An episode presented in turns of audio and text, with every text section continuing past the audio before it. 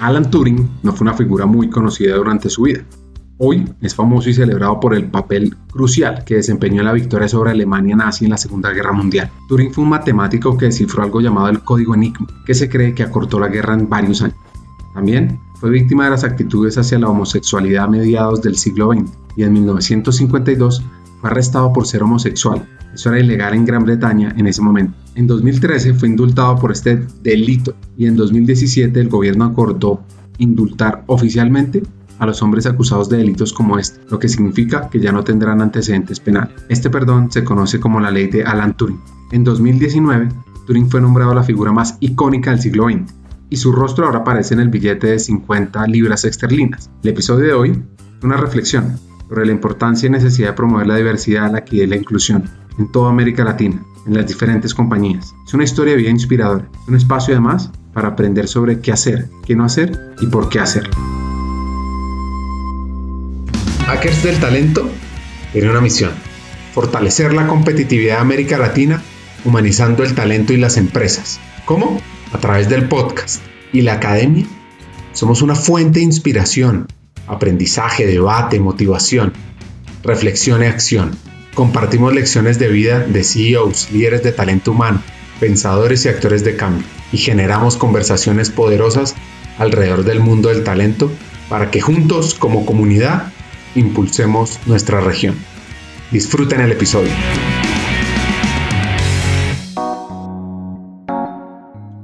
Nuestro invitado de hoy se llama Miguel Ángel Duvergé el hacker del talento es dominicano, el más joven de cuatro hermanos. Su madre fue profesora y su padre estaba en el negocio del transporte. Cuenta que vivió la independencia desde muy joven.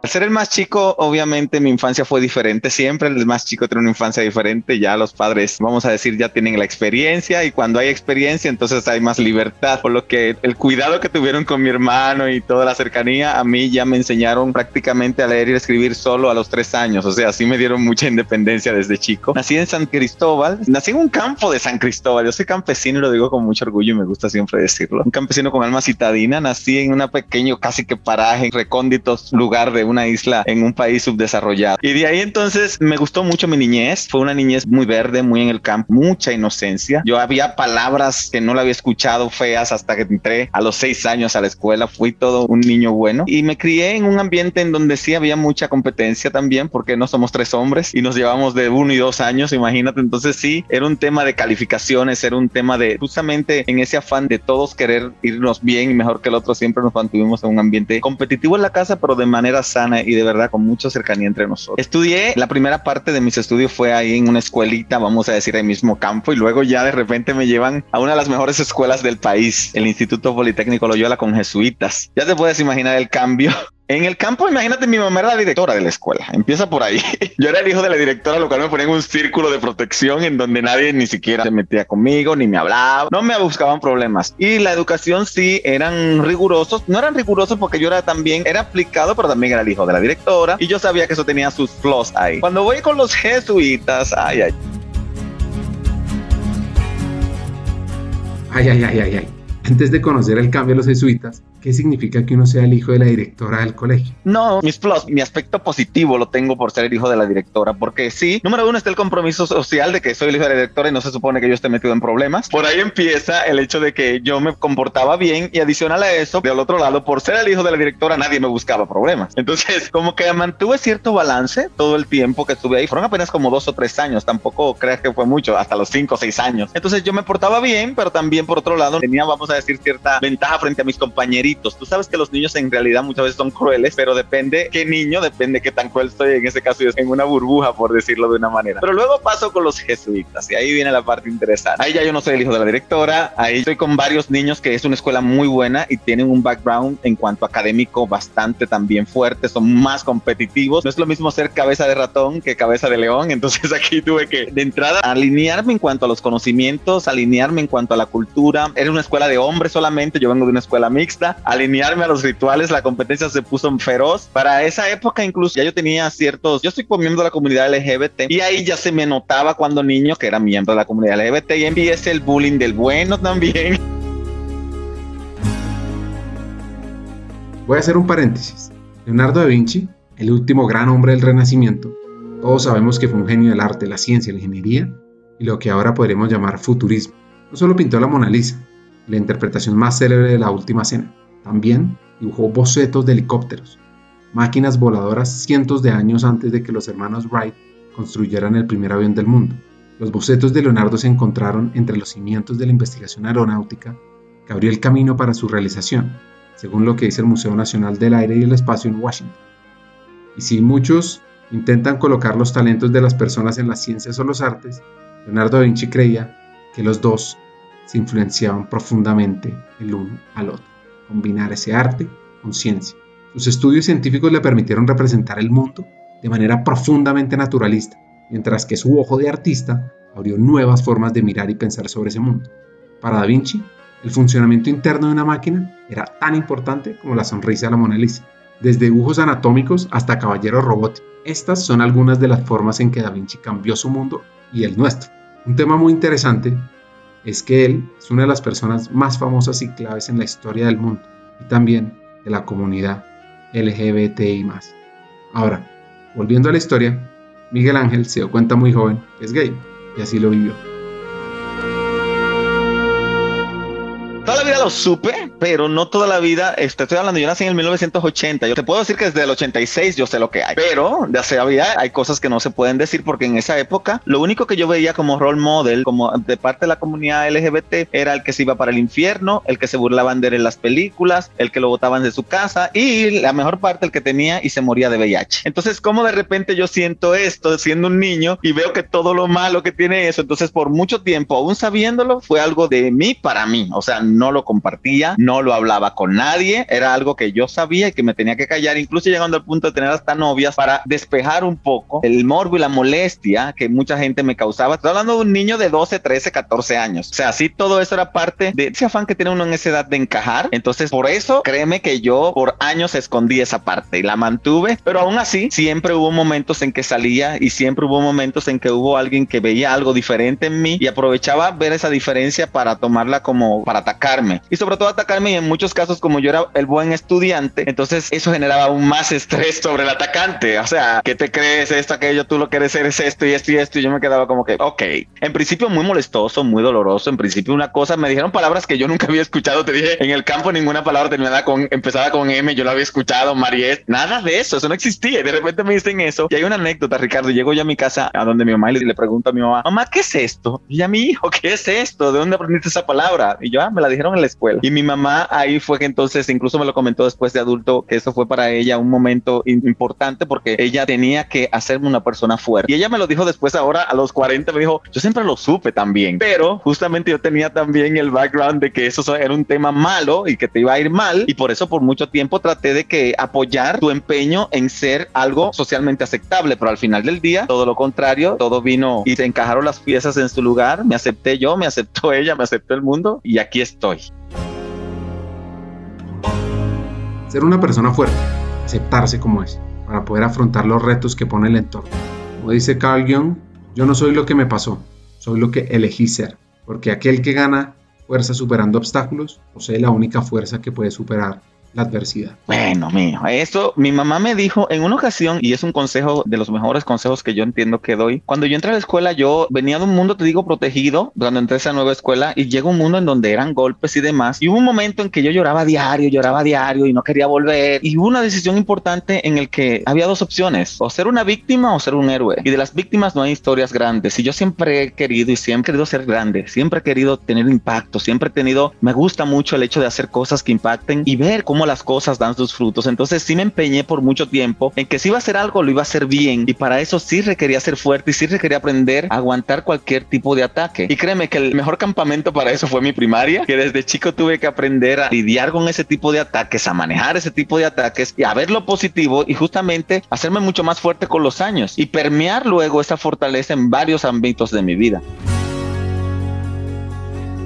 Para encontrar fortaleza, encontró un espacio único su lugar sagrado, también contra un momento retador. Retador para mí, muy retador fue el hecho de ya cuando estaba saliendo de la adolescencia memorable, ya abrirme conmigo mismo, abrirme con mis amigos y decir exactamente lo que pasaba conmigo. Eso para mí fue un tema que todos con sus novias, algunos ya con las novias que hoy son sus esposas, yo decirle no, yo soy gay y se quedan como que, ok, ¿cómo así? Entonces fue un momento para mí. Yo terminé la prepa inmediatamente me fui a Estados Unidos porque no quería lidiar con nada más en Dominicana. Ya estaba como cansado de todo lo que vivía. Tenía una novia y ya como que me cansé de todo esto y mira, ya se acabó. Yo I'm gonna be myself tomo un avión y me voy. Pero estoy allá y luego cuando estoy allá tuve ciertos temas para estudiar porque yo no tenía financial aid, entonces todo me salía muy caro. Dije, bueno, voy a tener que estudiar en la universidad lo que me falta en Dominicana. Y cuando llegó, eso fue un momento bastante interesante cuando tuve que llegar. Y te estoy hablando, todo esto fue con 17, 18 años, porque la prepa la terminé a los 16. Entonces, a los 17, 18 estaba yo regresando a Dominicana y diciéndole a todos justamente esto es lo que está pasando. Sorpresa, tres amigos míos me dijeron yo también. Y yo, ok,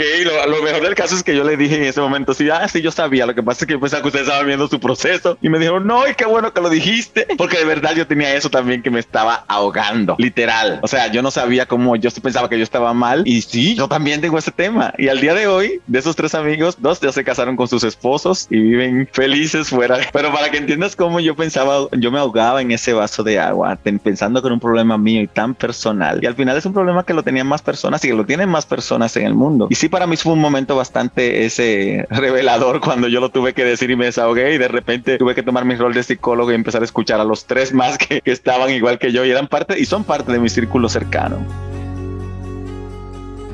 Una reflexión importante todos debemos hacer, independientemente de nuestros gustos, es aceptarnos como somos y sentirnos cómodos con quienes somos en mi adolescencia se me hace muy difícil, te voy a ser totalmente honesto. Tengo muchos momentos más felices ya de adulto. ¿Por qué? Porque en adolescente todo lo que fue mi, mi reconocimiento y demás, hubo mucho. Yo estuve en la época en que esto de, de, ser parte de la comunidad no era fácil. Entonces sí recuerdo el apoyo de mis amigos incondicional, sí recuerdo el apoyo de mi madre, por ejemplo, sí lo recuerdo y lo tengo como algo bonito. Sí tengo muchos momentos así como que felices pero cotidianos. No tengo ningún hecho trascendental porque en esa época había mucho de sobrevivir, había mucho de simple tener éxito en un mundo donde todo el mundo te destinaba a ti a no tener éxito por el simple hecho de tener una preferencia diferente o el que todo el mundo pensaba que tú te ibas a enfermar y te ibas a morir. Entonces, mucho fue un trabajo interno para yo repetirme todos los días, no, es que no, yo no soy así. O sea, yo no tengo por qué, me tengo por qué caber en ese estereotipo. No tiene por qué irme mal. Yo no soy malo. O sea, yo no estoy haciendo nada malo para que todo esto tan malo que me auguran llegue. Entonces, toda mi adolescencia fue adolecer hasta que luego empecé este proceso de reconocimiento mío, de transformación, de sentirme cómodo en mi propia piel. Entonces a partir de ahí sí ya te puedo empezar a hablar de cómo yo utilicé el proceso que viví en esos años para justamente poder transmitirlo y ayudar a otras personas que lo están viviendo.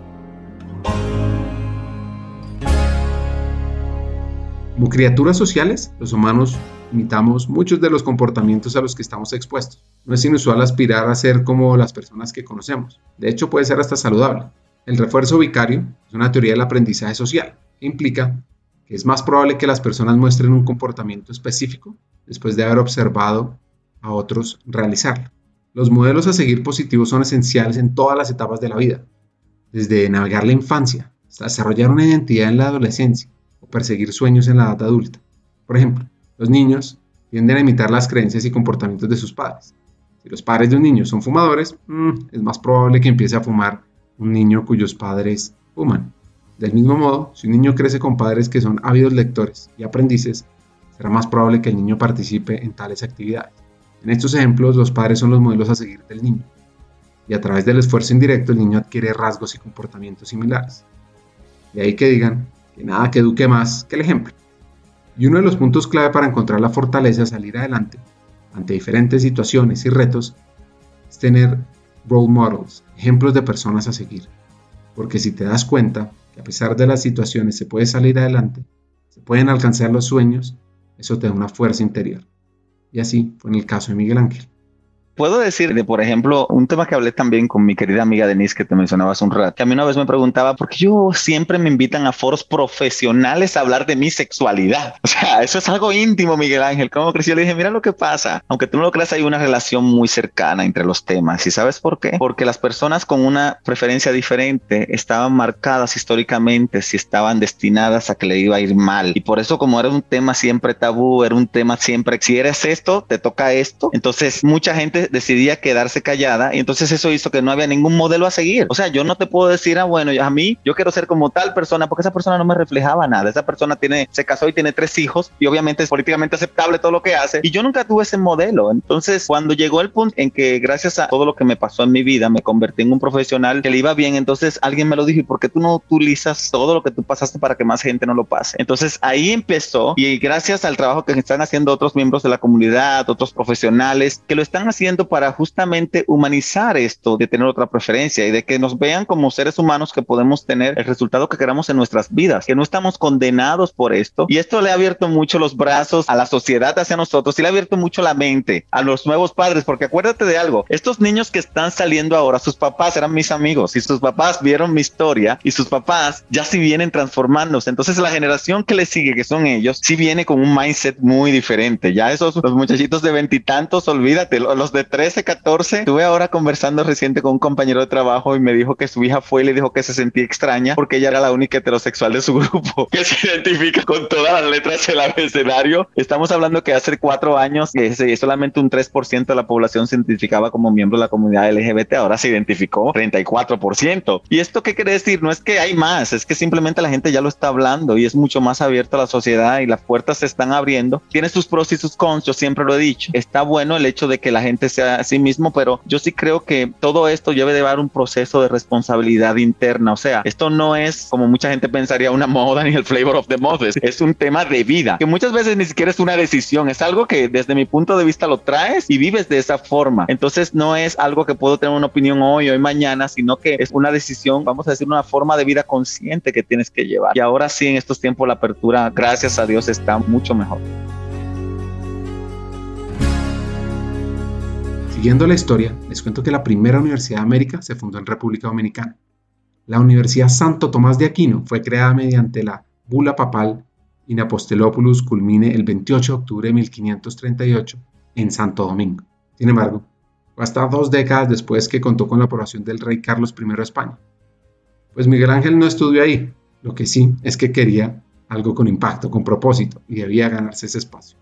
Fue muy retador. Cuando termino la prepa me voy a, Estados Unidos, ya sabes, termino cumpliendo 16, 17, me voy porque me quiero ir de Dominicana, quiero como que tengo residencia americana y digo, ah, ya me voy para allá y allá todo como que sería más fácil para una persona como yo, me decía yo. Cuando llego allá empiezo la universidad, hago Language Immersion Program, me inscribo en psicología, hago mi primer año, ya quería estudiar recursos humanos, ya yo sabía, ya estaba en eso, pero ya a partir vinieron unas reformas educativas allá y llegó un punto en que ya yo no tenía financial, financial aid y me trataban como prácticamente una persona un non-resident. Por tres años tenía que estar y yo decía, yo no puedo estar aquí tres años sin estudiar hasta que me den ayuda financiera para pagar la universidad o algún préstamo, porque yo, como acababa de llegar, tenía que tener tres años de residencia. Y yo dije, mira, yo mejor me voy a Dominicana y termino allá porque al final del día, yo lo que decía, yo lo que quiero es graduarme, porque yo sé que una carrera universitaria, de donde sea que tú la tengas, es una carrera universitaria. Al final del día ya yo sé, podía hablar inglés perfectamente. Yo lo que hago, termino mi carrera allá y vengo para acá y hago un máster. Eso fue, desde joven yo tenía como muy claro que yo no me voy a quedar sentado esperar que las cosas sucedan. Entonces yo tomé de nuevo mi avión a Dominicana, me apunto en la universidad y como te dije, no solamente mi familia era del campo, sino que éramos pobres, no de escasos recursos ni humildes, no pobres. O sea, había para comida, había para educación, había un techo, pero no hubo una bicicleta, ni un Nintendo, ni un viaje a Miami, no hubo nada de eso. Éramos una familia, vamos a decir, de escasos recursos, sí. Cuando llego allá tengo que trabajar, obviamente, para pagar mi universidad. Un dato curioso, yo estuve en teatro siete años, entonces me inscribo en la universidad, me meto en el teatro de la universidad y ahí me dan media beca por ser parte del grupo del teatro de la universidad. Entonces también llego a la universidad y estoy entre el trabajo, el teatro y tomando clases. En la universidad todo fue mucho mejor. Los primeros dos o tres años sí avancé muy rápido. Grupos de psicología donde había tres hombres y 26 mujeres, muy diversos. Y ahí estuve, hice mi carrera. Primero empecé en una universidad, luego me tuve que cambiar por otra por temas de trabajo que los horarios no me cuadraban. Al final me cambié y sí me graduó, me gradué bastante rápido. Me gradué cumpliendo casi, creo que 21 por ahí. Me gradué de la universidad y sigo mi trabajo, pero aún yo no estaba. Cuando terminando la universidad, yo no estaba en temas de recursos humanos, ya era psicólogo industrial, tenía diplomado en reclutamiento, porque siempre fui sábados y domingos para mí también era día para estudiar.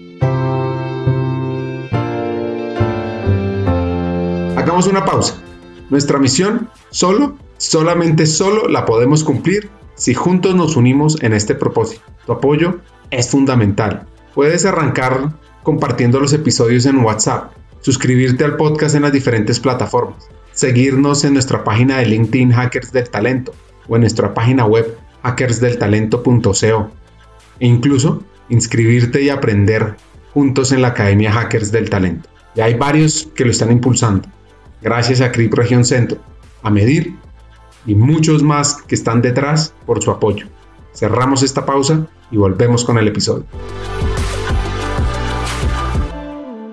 Este hacker del talento dominicano Trabajo constantemente. Bueno, me graduó de la universidad, ya estoy trabajando porque como siempre primero trabajé en banca, desde cajero hasta servicio al cliente y todo, porque siempre empecé mi vida laboral muy temprano. Yo empecé a trabajar cumpliendo 16 años en Estados Unidos. Tuve que buscar working papers porque terminé la prepa cumpliendo 15, entonces quería trabajar y estudiar, entonces tenía que buscar un documento del estado que certificara que yo podía trabajar al menos un part-time porque era menorcísimo de edad y ya estaba en la universidad cumpliendo 17 por ahí. Entonces fue muy... En Estados Unidos me estudié, trabajé también. O sea, y ya cuando llegué a Dominicana, que tenía 18 años a terminar la universidad, yo tenía un full-time job en un banco de 8 a 5 y a las 6 tenía mis clases y sábados y domingos tenía mi diplomado. Entonces sí, siempre fue así. Entonces cuando yo terminé la universidad cumpliendo 21 creo que fue, entonces ya ahí viene una parte en donde yo quiero cierta independencia y digo, y para mí un gran paso fue mudarme solo. Pero tú acabas de terminar la universidad y yo no, no importa. Entonces ahí coincidencialmente termina la carrera también otro amigo, su mamá se va a mudar y digo, ay, pues nos quedamos con ese depa y, hacemos roomies. Y así empecé yo entonces a vivir solo, a tener como esa independencia, pero también laboralmente empiezo a cuestionarme en el momento en que estaba, porque cuando yo me gradúo todavía yo estoy trabajando como medio en recursos humanos, pero es una empresa muy chica. Y digo yo, no, pero esto no es lo que yo quiero, yo sí quiero, aquí yo no voy a hacer mucho. Y yo, y había algo, esa empresa tenía algo bueno que para mí era malo. Había mucha gente que tenía mucho tiempo ahí haciendo lo mismo. Y yo decía, no, pero es que yo me muero si me quedo aquí. Entonces eso hizo, estando en esa empresa que era una empresa, una consolidadora de carga, ahí aprendí mucho sobre transporte marítimo internacional, aéreo, carga LSL, contenedores, FSL. La gente de logística, eh, paréntesis, siempre se sorprenden de mi conocimiento en las reuniones ahora de consejo que, o de comités que empiezan a hablar de 3PLs y eso, que yo me lo sé, porque trabajé en eso a principios de mi carrera ya hace más de 20 años. Entonces yo trabajaba en esa consolidadora de carga, primero en servicio al cliente, luego en ventas y luego finalmente en recursos humanos. Y ahí me llaman de una empresa allá en, República Dominicana, que ellos era un proyecto que que era una empresa en sí, era un proyecto que querían en República Dominicana hacer un centro financiero independiente similar a Islas Caimán y Panamá. Es como una zona libre de bancos en Dominicana. Es un proyecto de una de las familias con más, vamos a decir, dinero en el país y me llaman porque necesitan una posición que reclute las personas que van a elaborar el proyecto. Entonces me llaman a mí y ahí empieza la vocecita. Me llaman a mí. Y yo, ¿por qué me llaman a mí? Yo no tengo experiencia. Y mi primera jefa, Mary Carragers, una canadiense, me dijo, pero que tú tienes algo bueno y es que tú aprendes rápido. En esa época estaban empezando a hablar de Learning Agility. Tú aprendes rápido, tú hablas inglés y además de eso tú eres muy despierto. Y el simple hecho de que tú me estés diciendo a mí, me estés haciendo tantas preguntas en una entrevista, porque yo me la pasé preguntando en toda la entrevista, me gusta eso. Entonces, nada, me llaman, tomo la posición y ahí, ahí fue que empecé a trabajar con muchos consultores, con Mercer, con Conferry, con cualquier lista de consultores grandes a nivel global. Y tuve la dicha de contratar varios perfiles altos de diferentes empresas de Estados Unidos y Europa para trabajar en el proyecto. También tuve que hacer políticas, procedimientos y ahí sí de verdad yo tuve como esa primera experiencia ya 100% metido en todo lo que era recursos humanos y empecé de buena forma porque empecé reclutando perfiles altos, empecé diseñando temas de compensación, empecé con algo bastante boutique en esa época porque casi siempre uno empezaba era con un reclutamiento masivo. Aquí yo estaba diseñando esquemas de compensación para ejecutivos expatriados, o sea, así era como era, estaba entretenido y al ser tan chico el proyecto, tuve la oportunidad de hacer como que de todo un poco. ¿Qué soñaba lograr? Eleanor Roosevelt dijo una vez, haz una cosa todos los días que te asuste. Y ya estaba en algo. La ciencia ha demostrado que sentir miedo, con las dosis adecuadas, tiene varios beneficios. Y lo que induce el miedo es arriesgarse, como cuando te embarcas en una nueva aventura. Esa es una muy buena pregunta. Yo cuando empecé en recursos humanos, yo quería simplemente, y con todo lo humildad, yo quería conocer, quería trabajar en recursos humanos. Yo no soñaba con ser, con estar en, ni siquiera en una posición de liderazgo. Yo hice un diplomado en reclutamiento y selección y para mí, mi primer sueño, yo soy una persona de muchos sueños, pero son sueños secuenciales. Mi primer sueño era estar en recursos humanos. Ya estoy adentro. Mi segundo sueño era dirigir un departamental en un departamento de reclutamiento. Y ya estuve. Mi tercer sueño así fueron. Y poco a poco fui, como quien dice, esas metas, lográndola dentro profesionalmente, hasta que sin darme cuenta llegué a una posición de liderazgo regional en recursos humanos. Yo mismo me dijo, yo tenía miedo, yo dudé de mí mismo, mucho, mucho, porque las cosas se fueron dando de una forma tan orgánica y fui creciendo que al final del día yo llegué a una posición como la que estoy ahora, siempre, y hago esta pregunta cuando me están entrevistando, le digo, ¿tú estás seguro de contratarme? Para, para que tú entiendas, Ricardo, del hecho de que he tomado cada reto con mucha humildad, pero no como ser humano al fin lo tomo al principio con muchos miedos. Y esos miedos, desde mi punto de vista, a mí funcionan de una manera muy interesante porque esos miedos son como de verdad como ese cohete que yo necesito que me pongan. Ese miedito, ¿cómo va a salir esto? Esta curiosidad es lo que a mí me empuja a tomar el riesgo y vamos a decir a ver los beneficios, a, ver los resultados. Pero en principio sí, yo no me lo creía. O sea, y siempre, the back of my head, en el fondo de mi cabeza hay esa vocecita que dice, ay, por favor, Miguel Ángel. Cuando yo estaba aplicando una posición, por ejemplo, esa vocecita decía, Miguel Ángel, óyeme, tú eres de un campo, tú no sabes, tu inglés es más o menos. O sea, esa vocecita diciéndome todo, you are not good enough. ¿Por qué? Porque acuérdate que yo vengo de una historia en donde muchas veces escuché que por esto, esto y aquello, tú no vas a llegar a. Y fue una lucha interna mucho tiempo para yo demostrarme a mí mismo, no, yo sí voy a llegar. ¿Por qué? Porque yo soy igual de bueno, más bueno que mucha gente en algunos aspectos y como ser humano tengo cosas buenas y malas, pero eso no me va a impedir llegar donde yo quiero llegar. Entonces, cuando estoy en estos procesos, a veces llega esa vocecita detrás de ti, no, no te van a elegir, van a escoger a otro. Pero yo, con todo y la vocecita, sigo, la lucha no se detiene y justamente logro el balance y al final, gracias a Dios, he logrado llegar a los lugares en donde he tenido que estar en ese momento exacto de mi carrera. Los llaman de PricewaterhouseCoopers para liderar los temas de talento, temas de reclutamiento, procesos de coaching y responsabilidad social. Y durante ese tiempo terminó una maestría en administración de negocios, que la buscó porque necesitaba entender en detalle el negocio. Pasa cuatro años allá y lo llaman de un banco nuevo, Banco Dominicano del Progreso, y a afrontar unos retos que cualquier hacker que no esté escuchando no se va a imaginar. Entonces, no solamente eso, acuérdate que mi jefa fue que me llevó a mí y es mi amiga. Y sí fue un trago de mi carrera porque, y no por las razones que yo estuviera de acuerdo, yo no estuve para nada, pero yo era, estaba llegando y era una decisión tomada que yo tenía que ejecutarla. Me contrata y lo primero que me dicen, me llama el presidente del banco, ahí que ella sale de la institución y que tengo yo que ejecutarlo. Y no, ahora la parte que más dramática de esto es que te quedas como interino. Y yo, ok, vicepresidente interino del Banco de Recursos Humanos con un mes ahí. Y ahora viene la otra parte. Entra la persona nueva y a las dos semanas la persona nueva que entra, que es mi nueva jefa, que también me llevo muy bien con ella, está en su casa y se explota un cilindro de gas. Se muere su esposo, ella se quema el 60% del cuerpo y se va de incapacidad por alrededor de un año. Así tomo yo el Banco del Progreso. Literalmente, y el mismo banco está llevando un proceso de cambio de modelo de atención. El mismo banco en ese momento estaba teniendo algunos cambios en los ejecutivos, estamos contratando nuevos, cambiando dinámicas de gobierno. Todo esto me tocó a mí, yo en una posición como interino. Llevo un año ahí, se logran muchas cosas buenísimas. Logro crear un programa de jóvenes que todavía el banco lo vendieron recientemente hace como dos años. A la hora de vender el banco todavía estaban todas esas iniciativas que yo tuve la oportunidad de trabajar con el equipo. Pero ya cuando ya yo termino este primer año que le regresa la persona que está de capacidad y me dicen básicamente, bueno, ahora Miguel Ángel le pregunto yo, ¿y qué voy a hacer yo? Porque ya yo estoy acostumbrado a hacerlo todo. No, para que te quedas en la parte de talento y no sé qué cosa. Le digo yo, you know what, yo creo que no, no me hace sentido yo ahora básicamente volver, ya yo tengo todo el tiempo que tengo aquí en la posición, no es que me den la posición, pero yo entiendo perfectamente de que ya el rol que me están dando ya yo hace rato me lo llevé por delante, en el sentido de que ya incluso los objetivos de ese año con todo y lo que había pasado se cumplieron. Ahí yo aprendí cómo resolver en 15 minutos todo. Sacar a la persona que te contrató y conociéndola Imagínense qué reto. ¿Qué harían?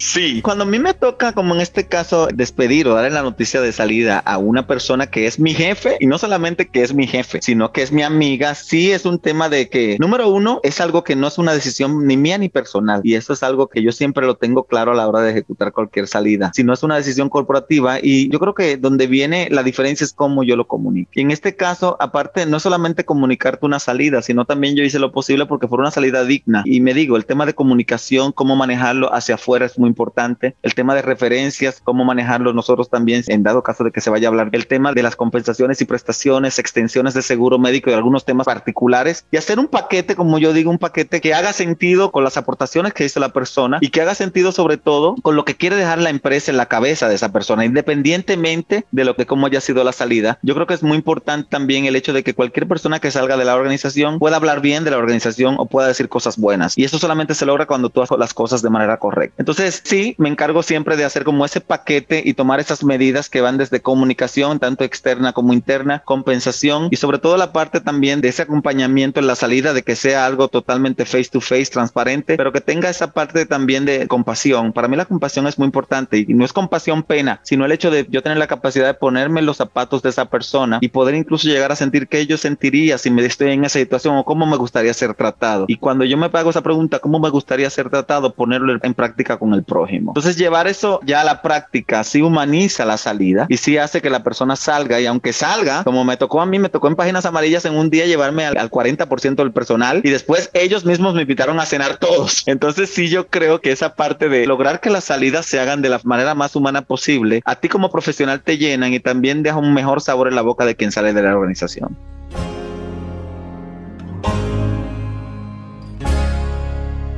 Así como te esfuerzas porque el modelo de atracción sea fuera de serie, pues debes esforzarte aún más para que el proceso de salida sea memorable.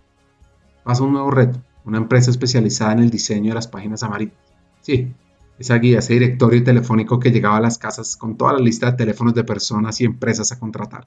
Y yo lo vi eso como un buen lugar, aparte de que estaban en el proceso de instalarse en Dominicana, había reclutamiento masivo y todo. Y fue muy divertido porque de venir de un banco en donde la edad promedio era 37 años y todos querían como un beneficio gastos funerarios, a llegar a un sitio donde la edad promedio era de 23 años y querían como beneficio un día libre o entradas al partido de béisbol. Entonces eso me hizo salirme totalmente de mi caja y experimentar yo creo que lo bonito de recursos humanos que es que no todas las recetas te van a servir en cada país entonces, otra vez, desaprender para aprender, escuchar a mi cliente de nuevo e idear un sistema o una gestión que vaya enfocada en sacar lo mejor de las personas de ese grupo particular que yo tenía ahí como cliente. Entonces, fue buenísimo ese aprendizaje. Yo estaba feliz ahí. Te digo que esa es de las experiencias que yo te digo hasta el día de hoy, que yo literalmente estaba feliz ahí y me llaman de Meet Johnson Nutrition. Miguel Ángel, tenemos una posición como director de recursos humanos de Centroamérica y Caribe para Mid Johnson Nutrition. Algunos de nuestros productos son Enfamil, Chocomil, Calcetose, Alacta Plus en República Dominicana. Y yo le pregunto, ¿y cuando ustedes dicen regional, de cuántos países son? Ah, estamos hablando de ocho países. Y yo me quedé, ok. Y también tenemos otros detalles de la posición que nos gustaría verlo en persona. Viene una persona de México a entrevistar y queremos que lo conozca. Mi primera respuesta fue no. Yo estoy aquí. En el banco duré muy poco, apenas tengo dos años y medio. Para esa época de quedarse menos de tres años en un trabajo era un pecado mortal. Ahora, como tú sabes que esa es la media, y yo estaba que quería proteger mi estabilidad y me quería quedar ahí y todo lo demás. Pues no, este voy a la entrevista, luego voy a la entrevista, luego voy a la última y luego de repente, porque me dicen el reto es importante, lo hablo con mi jefe de aquella época en Berry le digo, eh, Bartolomé, me están ofreciendo esto. Y él me dijo a sí mismo, Miguel Ángel, vete. o sea, eso es un súper reto. ¿Qué estás esperando? Y pasaba algo con los directorios que era algo que yo lo veía. Los directores telefónicos era una industria que estaba agonizante y está agonizante porque esto ya no se usa, todo el mundo usa el Internet y con el Internet en una página tú con un grupo de cinco personas la puedes hacer. O sea, y ahora con la era digital ya con tres personas tú puedes llevar un negocio perfectamente, un negocio. Y al final también llegó Google que se comió páginas amarillas que tú solamente pones teléfono, avanza y aparece el teléfono. Entonces él me dio, eh, hablamos del tema y, y me dice, no, vete, ahí yo contrato a personas que siempre tengo esa costumbre, Ricardo, yo contrato a la persona que se quede en mi posición cuando yo me de los lugares. Para que entiendas que me gusta siempre no quemar los puentes, contrato a la persona en mi posición y me voy a Meet Johnson Nutrition. Siete países, un jefe extremadamente especial. ¿Quieres saber cómo ser un hacker del talento? Nuestra motivación es formar los futuros líderes de talento humano América Latina, para que seamos estratégicos, tecnológicos, transformadores y así liderar la humanización de las empresas. Tenemos la Academia Hackers del Talento, donde puedes aprender de la experiencia de forma colectiva, donde los profesores son vicepresidentes y CEOs de compañías líderes en América Latina, donde contamos con un contenido relevante, 20 sesiones con temas claves para el futuro de talento humano. Vas a aprender además a tu propio ritmo, accediendo a contenidos asincrónicos fuera de serie, en temas de People Analytics, experiencia del empleado, inteligencia artificial y mucho más. Además, los estudiantes con los cuales vas a compartir son inspiradores. Vas a ser parte de una comunidad, vas a vivir un aprendizaje increíble y lo vas a poner en marcha en tu compañía. Está pendiente de las siguientes aplicaciones a las cortes de la Academia Hackers del Talento en Colombia, México y otros países. Tenía siete países, tres idiomas, español, inglés, creole, siete leyes de países diferentes, llevaba responsabilidad social, donde tenía tres de los países más pobres de América Latina y estando en Dominicana aparece la oportunidad para manejar América Latina desde México ahí sí fue un reto grande, un reto cultural. Acuérdate que en Dominicana no hablamos como yo estoy hablando. En Dominicana hablamos de otra forma. Entonces, de la forma en cómo yo me comunicaba hasta la forma en las palabras que escogía, las costumbres, las formas de trabajo, el Caribe, que trabajamos a una velocidad muchas veces muy rápida, incluso hablando se nos nota. Entonces llego a México donde todo es mucho más tranquilo y sobre todo en regularmente las oficinas regionales, las cosas eran como un poquito más tranquilas y yo tuve que regularme de nuevo, como que reconocer algo que me ha tocado hacer mucho en mi carrera es reconocer dónde me estoy moviendo y a partir de ahí yo regularme, o sea, dónde más, dónde menos y no adaptarme porque yo no creo mucho en el tema de la adaptación, sino llegar a una posición en la que pueda yo agregar valor, porque adaptarse no necesariamente agrega valor. Entonces es justamente poder ser yo mismo diciendo las cosas que pienso y poder, como ya te dije hace un segundito, agregar valor a través de mis opiniones. Y es un jala bastante particular ese, porque no, no quieres dejar de ser tú, quieres de cierta forma también encajar, pero acuérdate que tu rol no está aquí para encajar, tú estás aquí para hacer las cosas diferentes. Entonces sí, me tocó mucho de eso aquí en México cuando llegué. Estuve ahí uno, dos, casi tres años en ese rol. De repente venden Mick Johnson Nutrition, la venden. Uno de los grandes aprendizajes que yo me llevé ahí es que hay un momento en la organización en donde, en la organización en el que está, que tú tienes que tú mismo darte cuenta si es o no el mejor momento para tú continuar ahí. Entonces ahí yo vi, mira, nos está comprando esta empresa, esta empresa, no sé, hay formas de trabajo que no están alineadas a como yo lo hiciera, no es mucho mi estilo. Y se abre una ventana y yo digo, yo, todo el mundo se queda boquiabierto, me ofrecen irme para Brasil, a ver, y yo no, prefiero no. Y salgo de Mid Johnson, todo el mundo se quedó muy sorprendido, me acuerdo yo en ese momento, porque yo estaba incluso en varios grupos globales de muchas iniciativas, incluso el grupo de transición de una organización a otra también estuve. Y nada, me salgo y estoy casi que saliendo y me llaman de Dominicana para Philip Morris, para llevar justamente People and Culture, mucha parte de talento y desarrollo, pero para Centroamérica de nuevo. Este es un capítulo que yo no hablo mucho en mi vida. La ubicación de la supuesta tumba de Cristóbal Colón se encuentra en el faro a Colón en Santo Domingo.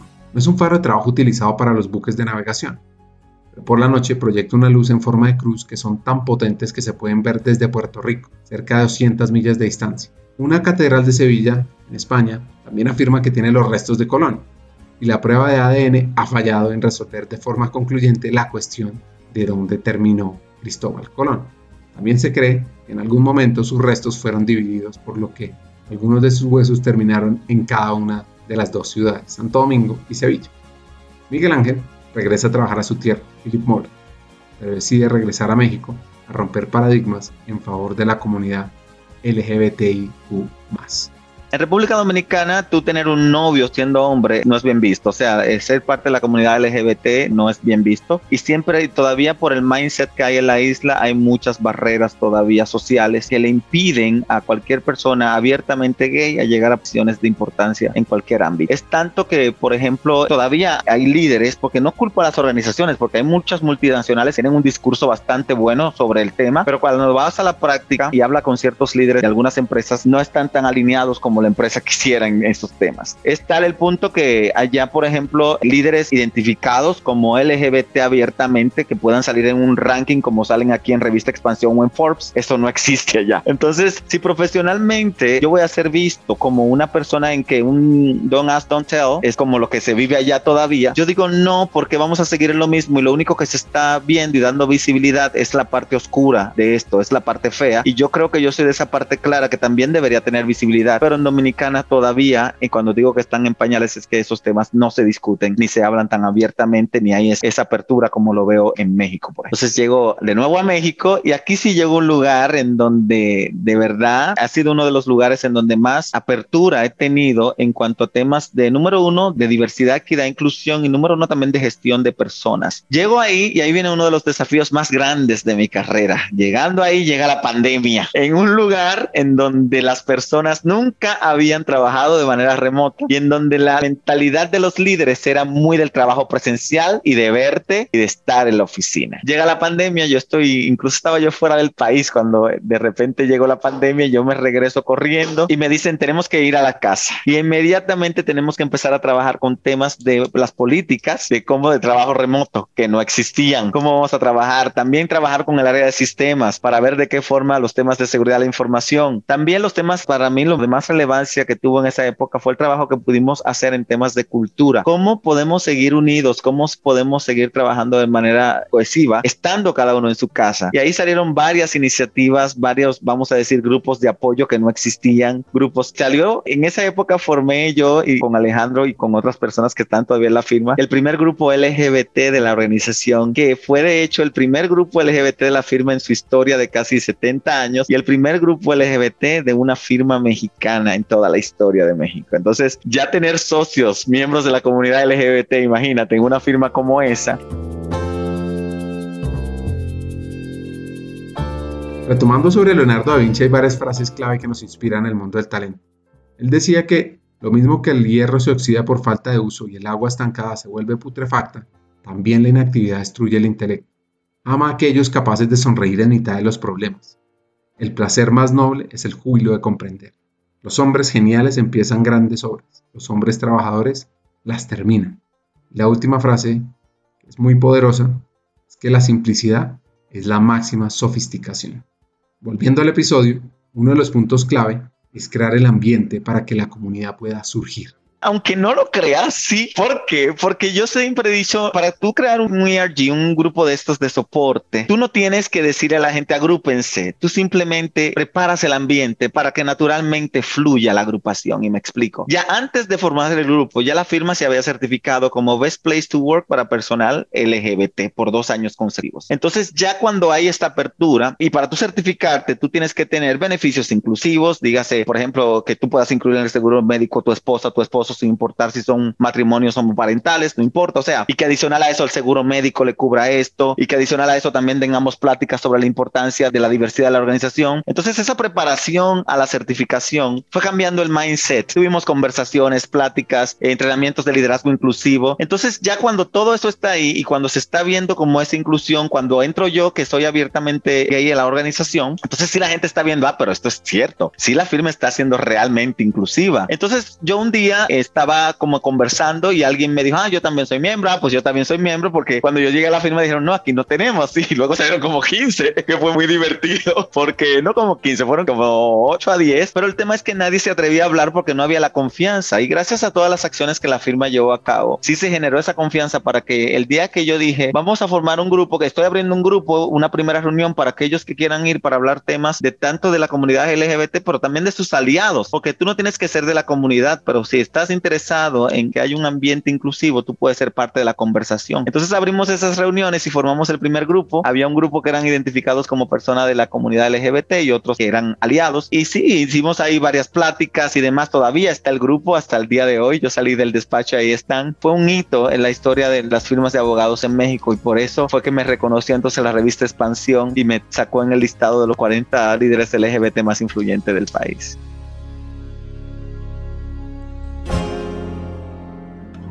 Ese reconocimiento le dio fortaleza. Sí, el reconocimiento de expansión cambió muchas cosas. El reconocimiento de expansión me demostró a mí, en el momento en que a mí me lo dijeron, yo me di cuenta que todavía quedaba de ese niño que quería esconder cosas, porque inconscientemente lo hacía. Porque sí, yo hablaba del tema, pero por ejemplo, era un tema que yo con mi familia no lo hablaba. Pero en ese momento en que yo voy a salir en una revista que tiene un millón de tiradas, que está en, redes, yo llamo a mi mamá y le digo, eh, mi mamá y yo, ella sabía y todo, pero mi papá y yo nunca habíamos hablado del tema. Y yo tuve que ponerlo a ellos en conferencia y decirle, miren, yo voy a salir en un listado de, empleados ejecutivos LGBT influyentes en esta revista. Ellos súper contentos, súper esto, feliz, me felicitaron y todo lo demás. Y yo, dentro de mi inseguridad, yo le dije, ustedes oyeron la parte LGBT, ¿verdad? Y ellos me dicen, sí, pero claro, por supuesto. Y mi mamá me dice, ay, pero Miguel Ángel siempre lo supe. Y yo sí, yo sé que tú siempre lo supiste, pero mi papá y me dijo, no, tu papá el único miedo que tenía, Miguel Ángel, era el miedo de que tú vayas a sufrir o te hicieran daño o te pusieran maltratar por ser como eres. Y por eso quizá por muchos años, y ese es el miedo que tienen muchos padres, no es que no te acepten ni que te quieran cambiar porque sí, es porque en sus cabezas está el chip de que si te quedas así o eres así vas a sufrir y ellos te quieren evitar ese sufrimiento. Entonces, cuando sale la revista, me veo yo en eso con mi familia y sí hubo un cambio. Hay mucha más visibilidad ya y sí mucha gente ya puede decir y me he encontrado con personas que me han dicho, me gustó lo que dijiste en tal plática, me gustó lo que dijiste en esto, porque cuando escuchan tu historia de vida, entonces ellos empiezan a decir, si él pudo, yo puedo. Y yo creo que ahí voy llegando a donde lo que en un principio te decía que yo busco, que es el hecho de que mi historia no se repita, sino más bien que sirva para que otros no tengan que tropezarse con estas piedras y puedan tener éxito de una manera mucho más rápida. Y no solamente tener éxito y llegar hasta aquí, sino que pueden llegar mucho más lejos que yo, porque ya ese camino que yo recorrí, ojalá que mi experiencia les sirva para que ellos lo recorran de una manera más rápida. Bien, sale la revista, estoy ahí, me llaman a mí, ya la firma, ahí siempre pasa algo y es que está la figura del socio. Y yo no era socio, yo era director. Entonces sí, el tema de toma de decisiones para mí era muy importante en la etapa de mi carrera en que estaba. Y yo estaba, de verdad, estaba de nuevo en la firma y me llaman a mí de Grupo Proesa, donde estoy ahora, y me dicen, ah, mira, tenemos una posición, este líder global de recursos humanos. Tú sabes, Ricardo, que el líder global ya eso es lo más alto, o sea, no líder global, vamos a decir, aquí la palabra en, el grupo no existe la palabra ni líder ni director, sino somos coordinadores todos. Primero me dicen coordinador de Grupo Proesa, y yo, coordinador. Me dicen, no, lo que pasa es que aquí coordinador es esto, ay, yo, ah, me dijeron, es la posición, el jefe de recursos humanos de todo el grupo. Y digo yo, ok,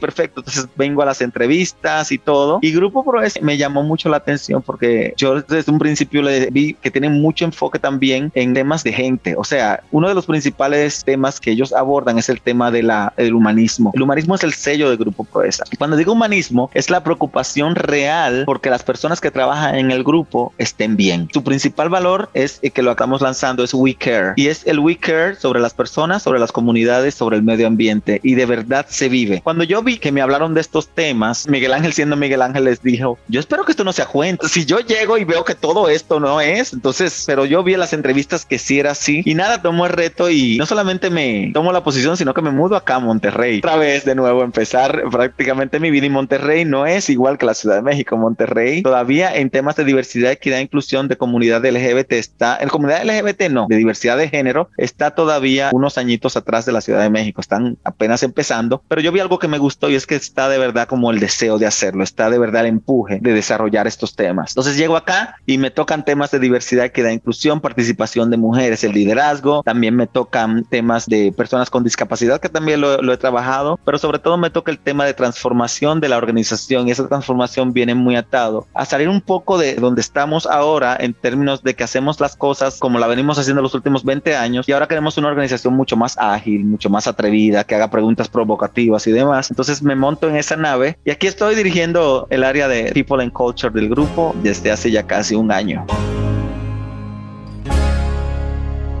Hoy está liderando los temas de talento para el Grupo Proesa, que es un holding conformado por las empresas Metalsa, Citrofruit, Astrum y Arella, dedicadas a la elaboración de autopartes, alimento, logística y servicios inmobiliarios. En 1956, Metalsa, antes Manufacturas Metálicas Monterrey, inició operaciones fabricando artículos metálicos dirigidos a la construcción. El primer paso para promover la diversidad e inclusión en una empresa, pues es contar con el apoyo del equipo directivo.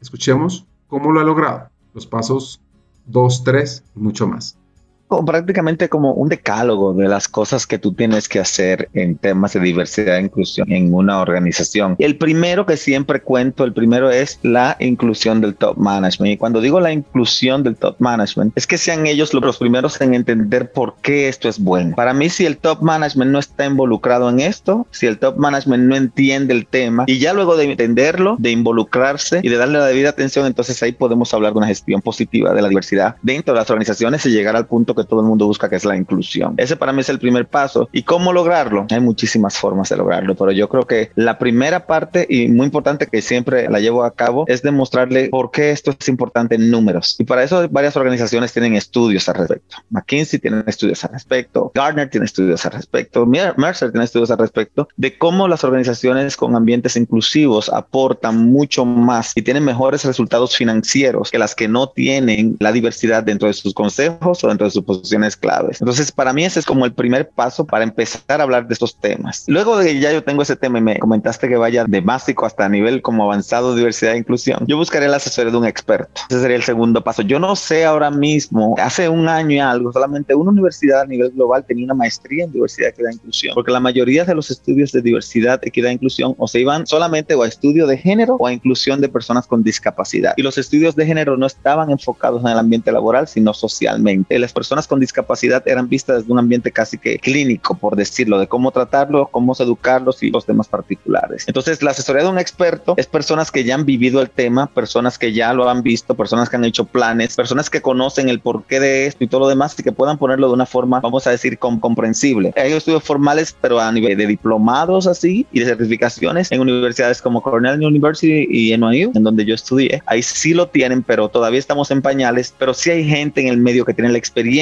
y en base a sus experiencias y algunos estudios no eh, como estos que mencioné se han formado y nos pueden dar la mano. Entonces ya tenemos el top management y tenemos una asesoría de un experto. Entonces yo el tercer paso que veo es políticas antidiscriminación y sistema de consecuencias. ¿Cómo es eso, Miguel? Y yo, mira, lo que no está escrito es difícil que se lleve a cabo, que se siga, que se respete. Y yo creo que uno de los primeros pasos para que alguien sepa que no debe hacer algo es decir, cuál sería la consecuencia si lo haces. Así como decimos, en la organización si robas, si gritas, eso está hasta en el código de trabajo de todos los países, sabes que te van a echar, hasta puedes ir preso. También debería parecer cómo nosotros vamos a actuar si te encontramos a ti en temas de discriminación. O sea, y deben ser medidas tan fuertes e importantes que cualquier otra medida que se tome para algún hecho que tenga un impacto en la organización, como es, ya lo mencioné, o robar o pelear o cualquier tipo de acción que conlleve a que, la, a que se vea manchada la imagen de la organización y a que se vean también problemas internos. Uno incluir esa parte de, discriminación del código de conducta y que sea algo visible, yo entiendo que debe ser alguno de los pasos que se deben de dar para que las reglas claras queden por escrito. le sigue, y si me sigues preguntando te doy mi decálogo, es desde mi punto de vista la comunicación y el lenguaje incluyente. Y aquí hago una pausa, porque mucha gente confundiría, esto es poner el letrero en la pared. Y yo digo, sí, es parte. El poner el letrero en la pared es parte. Malo es cuando solamente decimos, somos inclusivos, somos esto y no se ve en la práctica. Pero cuando sí lo haces y lo comunicas, yo creo que es muy importante que haya esa consonancia entre lo que tienes en la pared y lo que estás haciendo. Y ambos elementos son importantes. Por eso digo que la comunicación de las acciones que se llevan a cabo, de los logros y de la celebración de logros de diversidad que da inclusión, logros públicos, es muy importante hacerlo. Y lo del lenguaje incluyente es justamente para que aprendamos a hablar de forma tal que las personas no vuelen la barrera del respeto. Y voy a hacer otra parada. Yo sé que ahora mismo se habla mucho del todes, el todes y todo el mundo cuando habla lenguaje incluyente piensa en todes. No necesariamente el lenguaje incluyente incluye el todes, si me explico. Muchas organizaciones me preguntan qué hago. Yo les digo, fíjate, yo por ahora, por ahora me llevo de lo que afirma la Real Academia de la Lengua Española en cuanto al uso del lenguaje español. El todes no está incluido, lamentándolo mucho. Ahora bien, una milla extra que tú puedes poner es que las personas naturalmente hagan sus estudios particulares sobre el tema de diversidad, equidad e inclusión. Y si ellos sienten que pueden, vamos a decir, manejar y entender la diversidad y llevar a cabo esto, la recomendación es que llamemos a las personas como ellos quieren que le llamen. Pero yo no lo puedo poner como un mandato porque en el genotipo de las personas es difícil identificar el todo ese ley y todo lo demás con él. Entonces, eso es un tema un poco tricky todavía que yo entendería como parte de la comunidad LGBT que también tenemos que dar ese tiempo de que las personas entiendan el tema y no forzarlo. Explicarlo es bien y tratarnos de darnos a entender de dónde viene esto, pero ya forzarlo como hemos querido cuando no tenemos ni siquiera el respaldo de la Real Academia de la Lengua Española y no hemos hecho el procedimiento necesario para que sea instaurado como una palabra, entonces ahí está un poco difícil. Entiendo que hay que ponerle fuerza a ciertas iniciativas, pero muchas veces también hay que entender la comprensión de estos temas lleva su tiempo. Entonces ya luego esta guía es para que también para enseñar a, que la persona que le falta una pierna no es el cojito, ni a la persona que no puede ver le vamos a decir el cieguito y quitar la condescendencia de muchas de las palabras que utilizamos actualmente, pensando que lo hacemos bien. Ay, mira, tenemos que contratar una persona cojita o un cieguito, o mira, o decirle, ay, no, que el gordo, que la flaca, porque también eso es parte del lenguaje incluyente. El hecho de que muchas veces en Latinoamérica tenemos la manía de llamar a las personas por ciertos atributos físicos que no necesariamente son considerados como un atributo positivo. Entonces es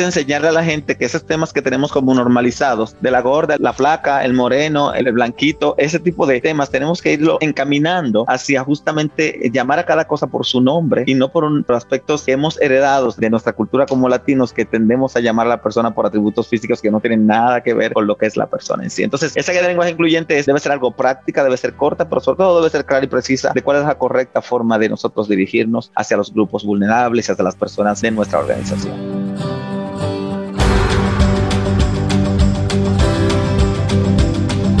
Tema clave para cambiar la mentalidad, los comportamientos, pues es capacitar al talento y rediseñar lo físico, los beneficios y las métricas. El siguiente punto son las capacitaciones, temas de diversidad, equidad, inclusión, equipos inclusivos, sesgos inconscientes, reclutamiento inclusivo. Esa parte para mí es sumamente importante, incluyendo también una parte de mentoring en temas de diversidad, equidad, inclusión. Se relaciona mucho con la parte de la asesoría del experto, pero esto de las capacitaciones debe ser algo recurrente y algo que de verdad tú le llegues la información a las personas, porque el primer paso para cambiar un mindset es que la persona esté informada. Luego de estar informada viene la parte de tu interiorizarlo y luego las prácticas te llevan allá a tener un ambiente inclusivo, pero pero el tema de las capacitaciones es básico para que las personas aprendan de la manera correcta aprendan lo que tengan que aprender. Ya con esto cubrimos como que lo básico, entonces para mí vienen tres partes importantes que yo digo que son ya como que son los que me preparan en muchos aspectos a hacer sentir a todos incluidos. Es la parte del diseño de beneficios incluyentes y los ajustes razonables. ¿Qué son ajustes razonables? Son los cambios físicos que yo tengo que hacer en la organización para que una persona pueda entrar sin importar la discapacidad que pueda tener. Rampas, barras en los baños, lenguaje braille en los letreros, sistema para que los personas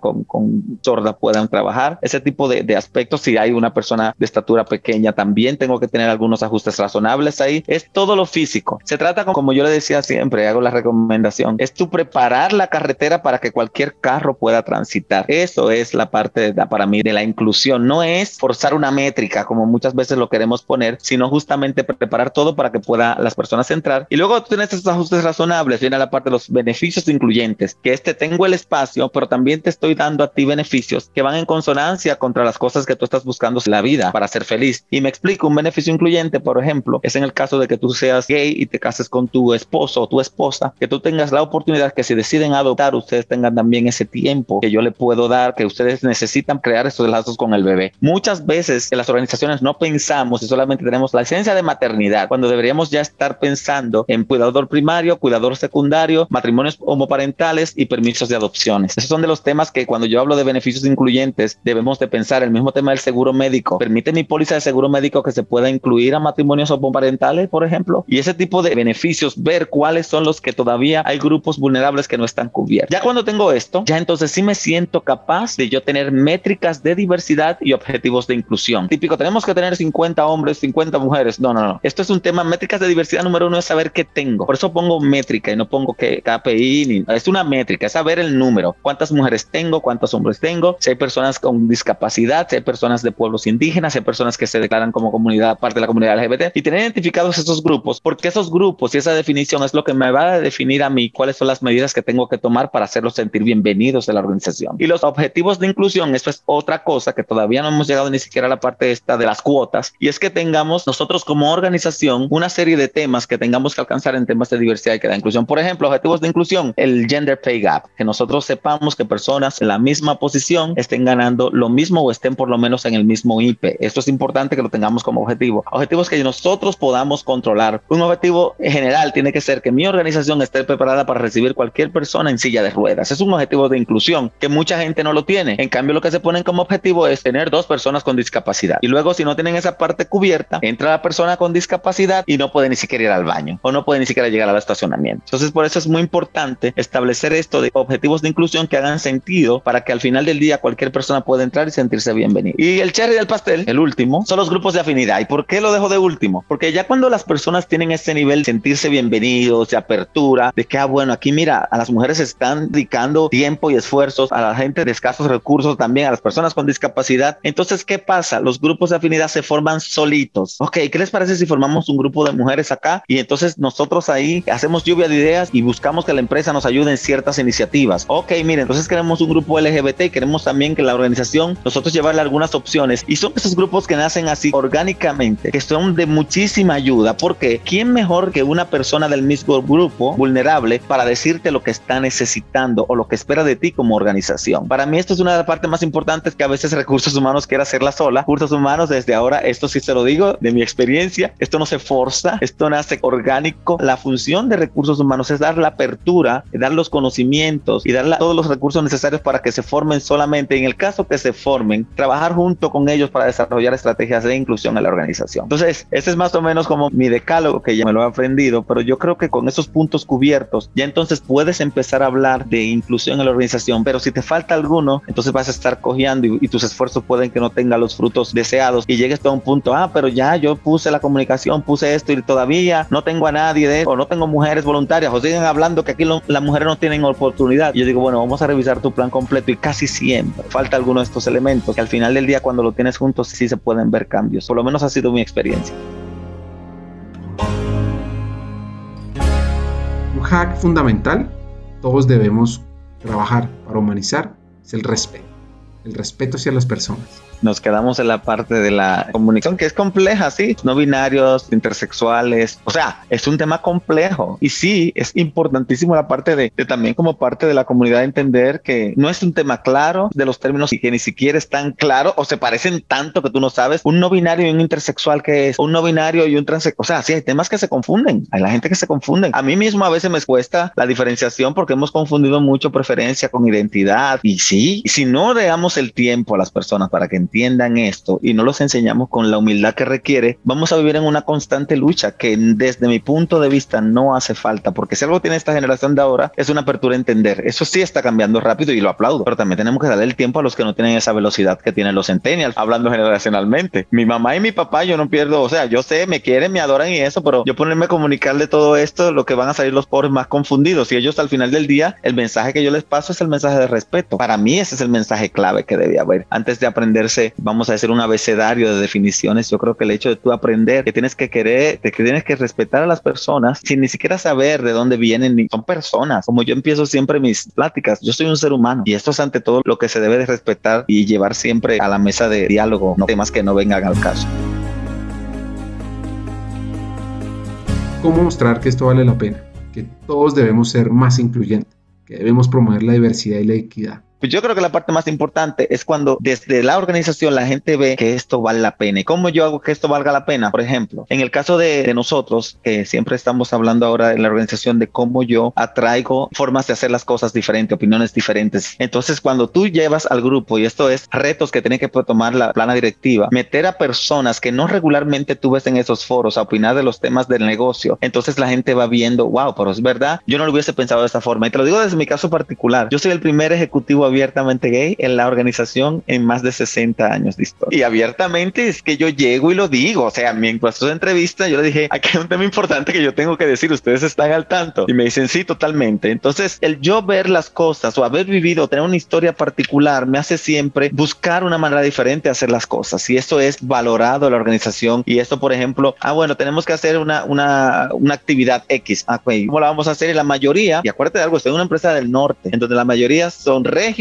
y han estudiado fuera y demás, pero tienen un mindset muy, muy, muy similar. Y yo llego de un lugar en donde yo soy reconocido porque siempre tengo una opinión. Mi jefe puede decir algo y si yo no estoy de acuerdo, le digo yo, yo no estoy de acuerdo. Que también ahí se aprecia no solamente diversidad por ser LGBT, sino también por no ser de acá, por ser extranjero. Y cuando la organización empieza a ver, ah, pero mira, llegó Miguel Ángel y trajo esta nueva dinámica y propuso esto que es nuevo para nosotros y que la gente le gustó o que gracias a la gestión que se está haciendo ahora estamos atrayendo otro tipo de perfil con nuevas ideas, entonces sí se van dando cuenta de que, ah, pero esa vista fresca, esa vista de alguien que no piensa como nosotros, que no tiene una historia similar hacia nosotros, que nosotros, esto ayuda a que la organización dé ese cambio que se espera. Y sí, esa riqueza también hace que se generen discusiones importantes. Cuando tú estás con un grupo no diverso, aunque no lo creas, regularmente están demasiado alineados en todo. Mi jefe siempre me habla ahora que antes de yo llegar, el equipo directivo estaba compuesto por hombres norteños casados de dos a tres hijos, entre edades de 40 a 50. O sea, sí era como un patrón al llegar yo, al llegar otro miembro del equipo, nosotros hemos hecho preguntas que no se hacían, porque antes justamente estaba la tendencia a que todos de cierta forma pensaran de manera similar. Y yo sí creo que cuando la organización empieza a ver que se empiezan a hacer las cosas diferentes por esas opciones que te van trayendo las personas distintas a las que tenemos, ahí entonces empieza a ver de verdad la veracidad de esto de que la inclusión importe o de que la diversidad importe.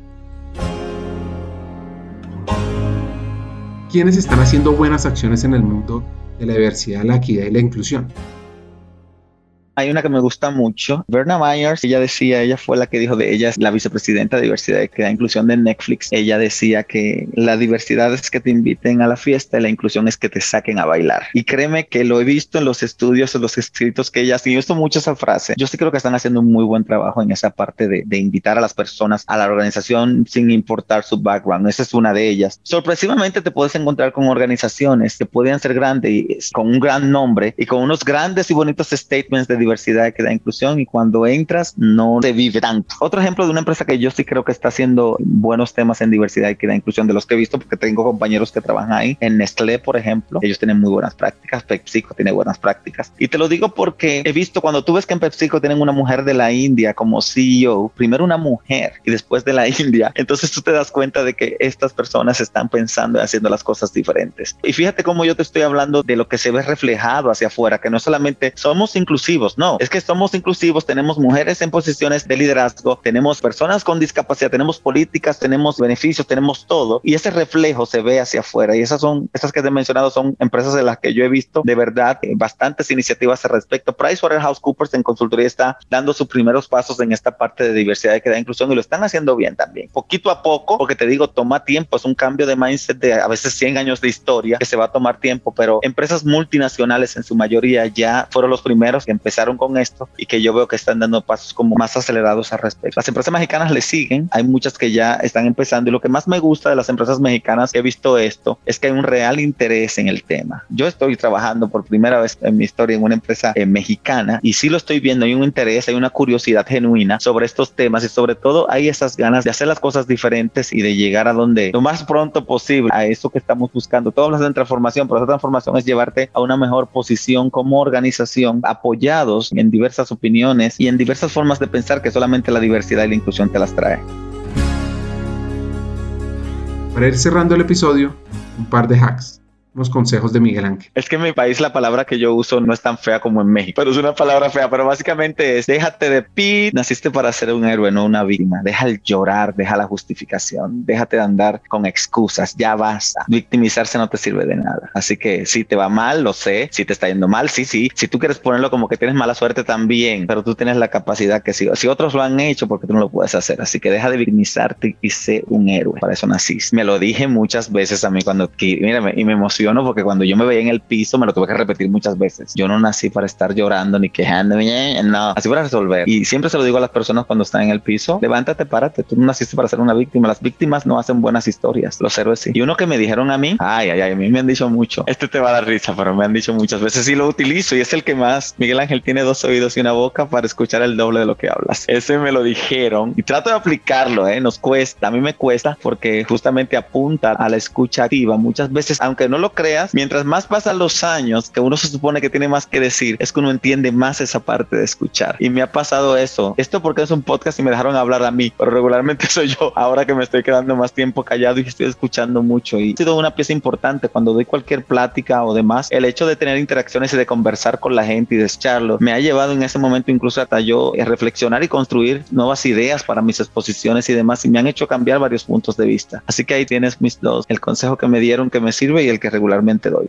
Algo que no me preguntaste es de, tú sabes que cuando se habla de recursos humanos y de talento, que si está el mentoring, que si está el coaching, que si está la felicidad, que si está el day, que si está el talento, de todos esos temas, para, como cuál para mí es, aunque suenen novedosos, cuál debería tener toda empresa desde mi punto de vista. Y no es porque es el que más me gusta, yo creo que el tema es la inclusión. La diversidad ya la tenemos, todas las empresas ya tenemos de todo. La inclusión se da cuando ya tú te das cuenta de todo lo que tienes. Mientras tú no tengas inclusión, no te vas a dar cuenta que hay diversidad, porque todos van a tratar de encajar en un molde para tener éxito la organización. Cuando tú tienes inclusión es que los colores se separan y tú te das cuenta de todo lo que tienes y en base a eso entonces tú puedes sacar el mejor provecho a cada uno desde tu rincón. Entonces para mí algo importante y con eso quizás cerrando, seamos más inclusivos. Hagamos que la gente se sienta feliz en sus lugares de trabajo porque con la felicidad viene la productividad y con la productividad viene el dinero y con el dinero aparte de todo viene la alegría de los shareholders y al final del día para eso estamos. Es una organización en que estamos para producir dinero pero qué bueno,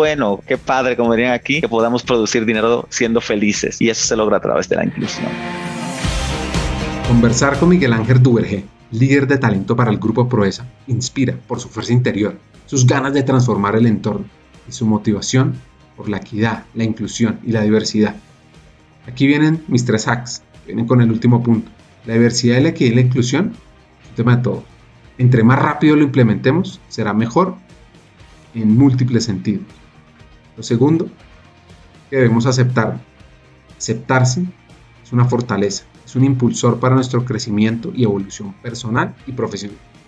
Y por último, un hack que no me canso de repetir es que la lectura es un camino muy importante para aprender cómo ser un mejor ser humano. Hasta un siguiente episodio y sigamos hackeando el tema.